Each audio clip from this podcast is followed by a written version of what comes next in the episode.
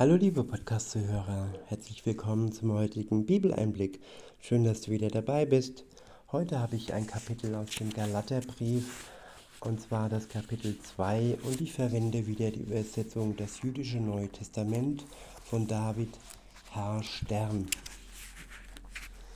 Ab Vers 1 heißt es, nach 14 Jahren ging ich dann abermals hinauf nach Jerusalem, diesmal mit Barnabas, mit Barnabas und ich nahm Titus mit mir. Ich ging hinauf im Gehorsam gegen eine Offenbarung und ich erklärte ihnen die gute Nachricht, wie ich sie unter den Heiden verkünde, aber nur den anerkannten Gemeindeleitern. Ich tat das aus Sorge, dass meine gegenwärtige und frühere Arbeit vergeblich war.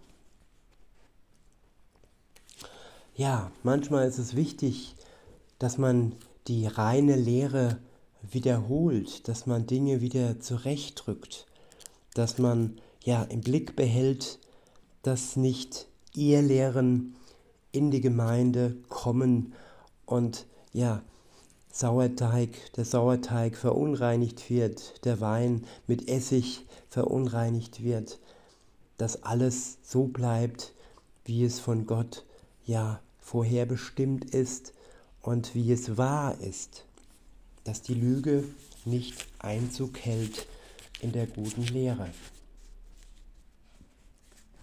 Weiter heißt es, sie zwangen aber meinen heidnischen Begleiter Titus keineswegs, sich der Berit Milah, und Berit Milah bedeutet rituellen Beschneidung, zu unterziehen.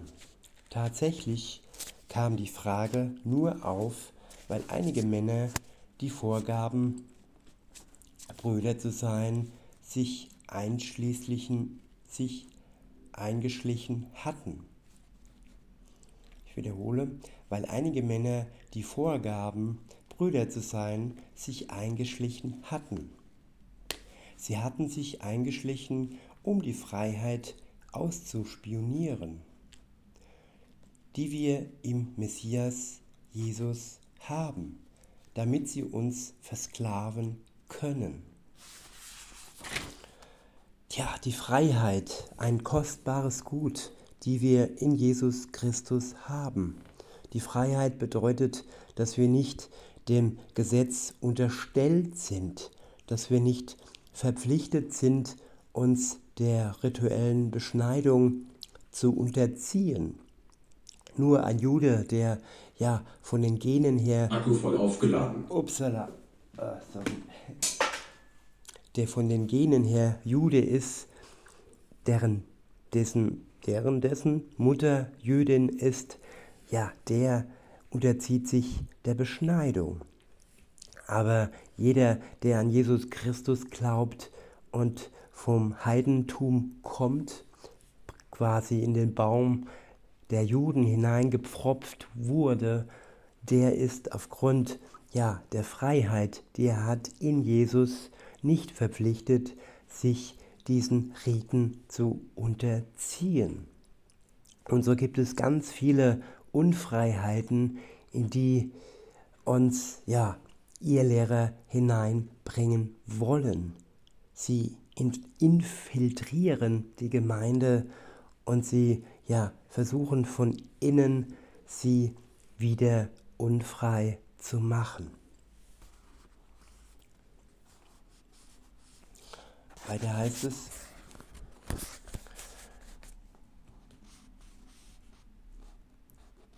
nicht eine Minute lang gaben wir ihnen nach, damit die Wahrheit der guten Nachricht für euch bewahrt bleibe.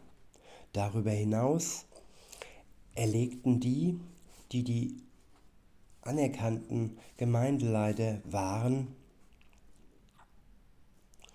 was sie waren, machte allerdings keinen Unterschied für mich. Gott richtet nicht nach der äußeren Erscheinung dieses Gemeindeleiter,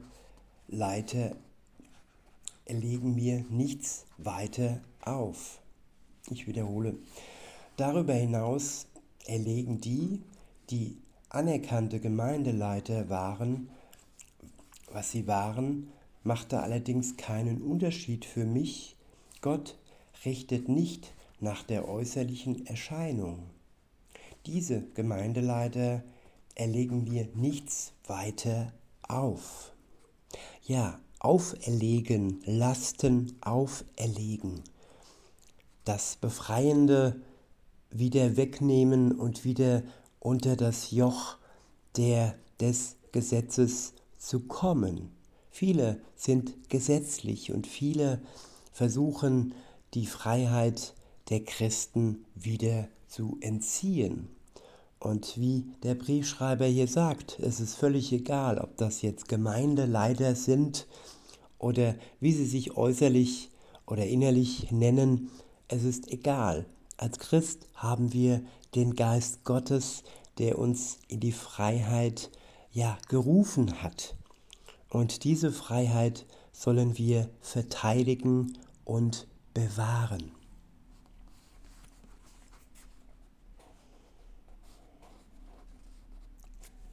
Weiter heißt es im Gegenteil.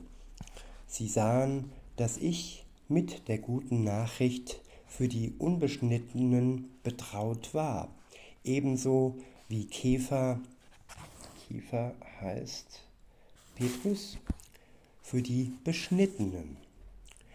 Denn der eine, der in Petrus wirkte und ihn zum Gesandten für die Beschnittenen zu machen, hatte auch in mir gewirkt, mich zum Gesandten an die Heiden zu machen.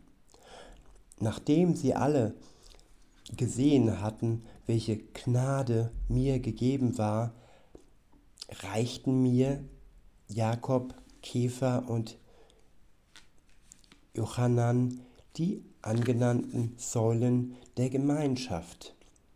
Die anerkannten Säulen der Gemeinschaft, die rechte Hand der Partnerschaft, damit wir zu den Heiden gehen sollen und sie zu den Beschnittenen und sie zu den Beschnittenen. Ihre einzige Forderung war, dass wir an die Armen denken sollen. Eine Sache, die zu tun ich keine Mühe gescheut habe. Darüber hinaus habe ich mich, als Käfer Petrus nach Antiochia kam, öffentlich gegen ihn gewandt, weil er ganz eindeutig im Unrecht war. Denn vor der Ankunft gewisser Leute aus der Gemeinschaft unter der Führung Jakobs hatte er mir heidnischen hatte er mit heidnischen Gläubigen gegessen. Doch als sie kamen, zog er sich zurück und sonderte sich aus, weil er Angst vor der Partei hatte, die sich für die Beschneidung der heidnischen Gläubigen aussprachen. Tja, Angst vor der Partei, damals wie heute. Heute, wenn man heute einer gewissen Partei angehört, hat der eine oder andere auch Angst. Es geht aber damals wie heute um die Wahrheit. Die Partei, ob politisch oder religiös, egal, sie sollte den Geboten Gottes, seiner guten Nachricht folgen und wer ihr dann ja zustimmt, der hat Gott auf seiner Seite auch wenn es viele Missgönner gibt, die solche Parteien äh, nicht für gut heißen, ob im politischen oder im religiösen.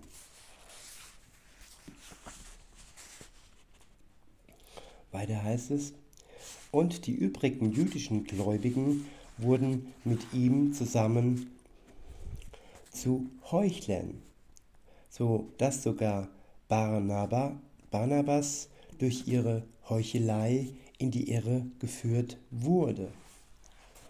Doch als ich sah, dass sie nicht den geraden Weg wandelten und nicht bei der Wahrheit der guten Nachricht blieben, sagte ich vor allen Leuten zu, zu Petrus, wenn du, der du Jude bist, wie ein Goi, und Goi bedeutet Heide, lebst und nicht wie ein Jude, warum zwingst du dann die Goyum, Goyum heißt es, äh, die Nationen, Völker, Heiden, also die Nichtjuden, die Nichtjuden wie Juden zu leben. Wir sind von Geburt Juden, nicht sogenannte geusche Sünder. Doch selbst wenn es so wäre, haben wir doch erkannt, dass ein Mensch von Gott nicht aufgrund der peinlich genauen Befolgung der Gebote der Tora für gerecht erklärt wird, sondern durch die vertrauende Treue Jesu. Ja, durch die vertrauende Treue in Jesus. Die peinliche Befolgung der Gebote, ja, sie macht uns wirr und sie lässt uns den Sinn und das Herz von Jesus wegrichten. Aber nur wer Jesus vertraut, wer sein Vertrauen hat und ihm vertraut, der ist nicht mehr unter dem Gesetz.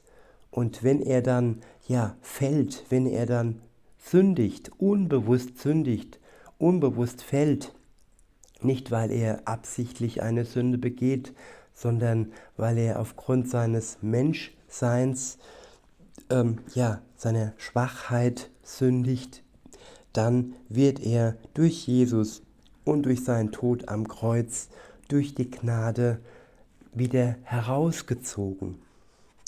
Aus dem ja, Sumpf, wo er wieder mal stecken geblieben ist.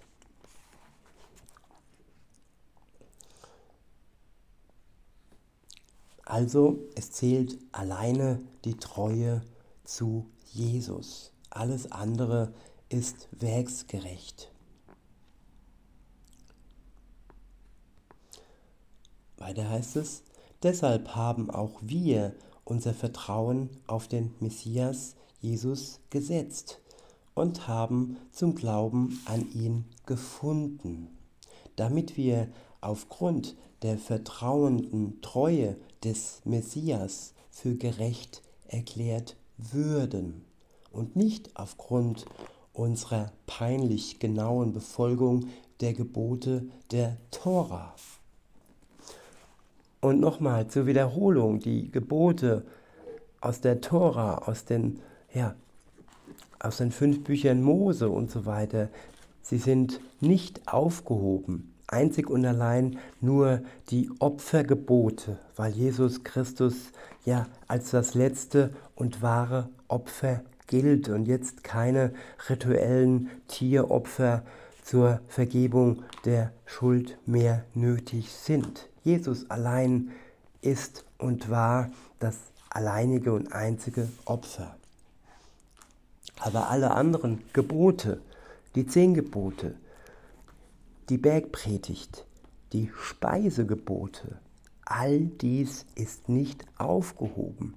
Und in den zehn Geboten, ja, da ist auch ähm, das Gebot, dass wir den Schabbat halten sollen. Das vierte Gebot. Dort heißt es, gedenke des Schabbats, dass du ihn heiligst. Sechs Tage sollst du arbeiten und alle deine Dinge beschicken. Aber am siebten Tag, also am Samstag, ist der Sabbat, der Schabbat des Herrn, deines Gottes. Da sollst du kein Werk tun und dein Sohn, noch deine Tochter, noch dein Knecht, noch deine Magd, noch dein Vieh, noch dein Fremdling, der in deinen Toren ist. Denn in sechs Tagen hat der Herr Himmel und Erde gemacht und das Meer und alles, was darin ist, und ruhte am siebten Tag, also am Samstag. Darum segnet der Herr den Schabbattag und heiligt ihn. Und weil er dies tut, sollen auch wir diesen Tag heiligen. Und ja, all die Abschaffungen der Gebote Gottes, ja, das ist zum Widerwillen Gottes. Er verabscheut es, dass wir sein gutes Wort verändern und aus dem Sabbat, Schabbat, ein Feiertag, einen Sonntag machen und dass wir neue Feste einführen wie Ostern, wie Weihnachten und seine heiligen Feste, die sieben Feste im Jahr nicht halten.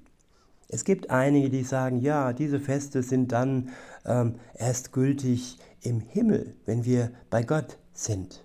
Nein, wenn der Schabbat jetzt hier auf Erden schon gültig ist und wenn Jesus Christus, als er hier auf Erden all diese Feste gefeiert hat und er auch nicht behauptet hat, dass diese Feste denn jetzt aufgehoben seien, wenn er zurückgeht in den Himmel. Nein, nichts ist aufgehoben, alles hat noch seine Berechtigung.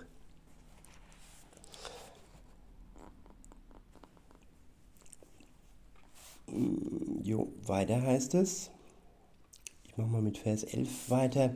Darüber hinaus habe ich mich, als Petrus nach Antiochia kam, öffentlich gegen ihn gewandt, weil er ganz eindeutig im Unrecht war.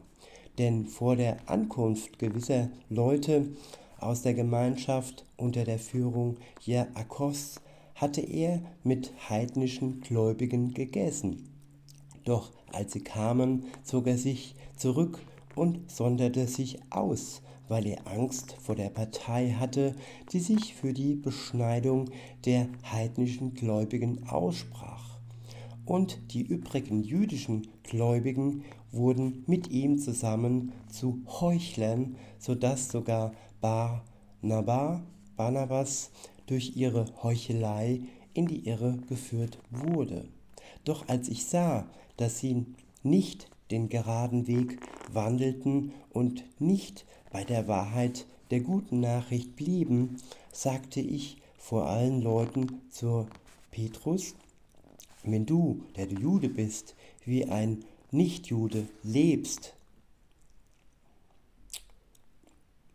und nicht wie ein Jude, warum zwingst du dann die Nichtjuden wie Juden zu leben? Wir sind von Geburt Juden, nicht sogenannte Nichtjuden, nichtjüdische Sünder.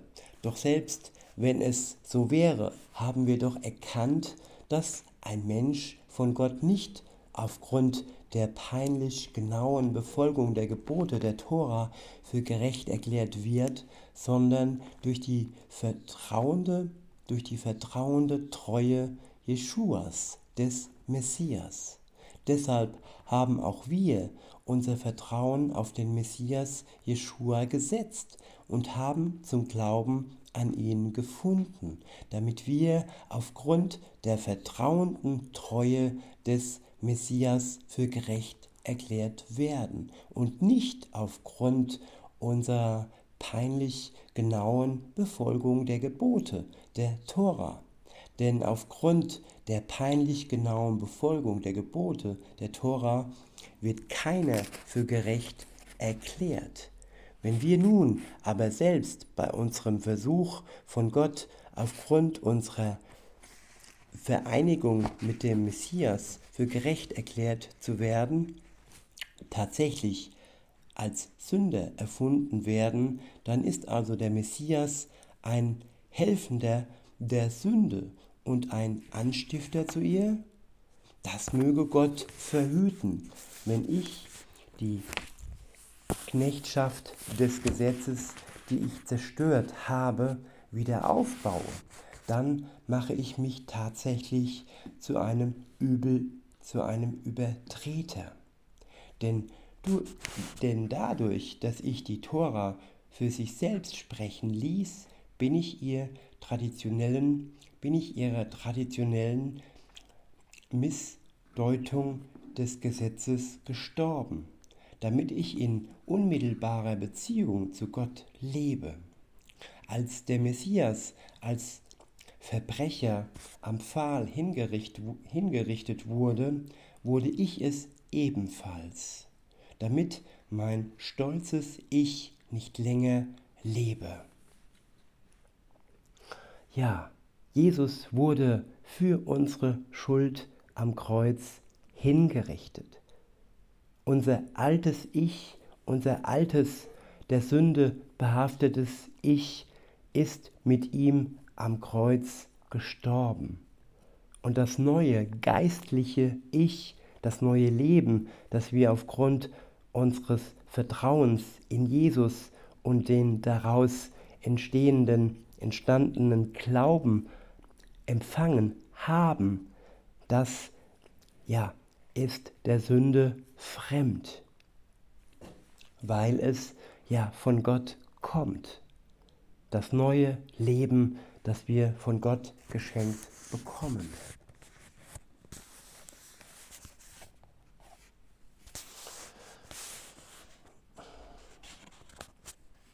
Ich wiederhole und fahre fort.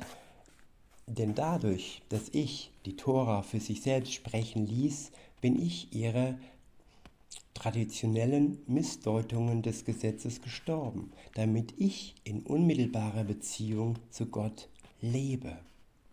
Ja, in unmittelbarer Beziehung zu Gott leben.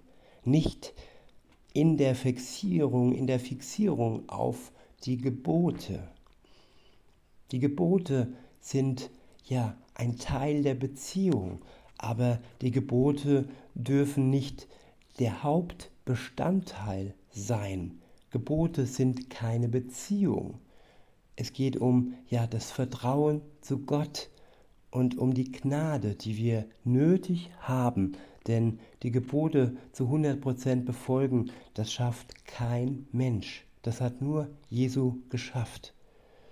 Wir sind schon verurteilt, wenn wir denken, dass die Gebote uns gerecht machen, das Befolgen der Gebote. Nein, die Gnade macht uns gerecht und die Kraft und der Geist in uns, er lässt uns dann die Gebote befolgen. Er gibt uns die Kraft und die Ausdauer und den Mut, den Geboten treu zu sein. Weiter heißt es, als der Messias als Verbrecher am Pfahl hingerichtet wurde, wurde ich es ebenfalls, damit mein stolzes Ich nicht länger lebe. Doch der Messias lebt in mir.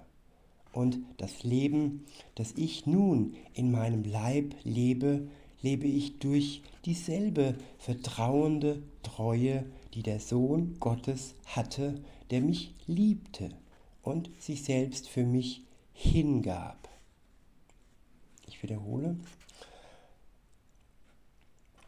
Doch der Messias lebt in mir und das Leben, das ich nun in meinem Leib lebe, lebe ich durch dieselbe vertrauende Treue, die der Sohn Gottes hatte, der mich liebte und sich selbst für mich hingab. Ich weise Gottes gnädiges Geschenk nicht zurück. Denn wenn der Weg, auf dem man Gerechtigkeit erwirbt, in der Gesetzlichkeit ist, dann war der Tod des Messias nutzlos. Ja, Jesus starb, damit wir erlöst sein können. Wenn es wirklich nur um die Befolgung des Gesetzes gehen würde, dann hätte Jesus nicht sterben müssen. Dann könnten wir uns ja alle an das Gesetz alleine klammern. Dann bräuchten wir nicht die Gnade Gottes. Aber da es nicht ohne die Gnade geht, da wir nicht ohne die Gnade Gottes gerecht werden können, ist der Tod Jesu nicht umsonst gewesen. Und für den, der ihm vertraut und den Glauben durch ihn geschenkt bekommt, für den, für den gibt es eine Ewigkeit in Herrlichkeit. In diesem Sinne wünsche ich euch noch einen schönen Tag und sage bis denne.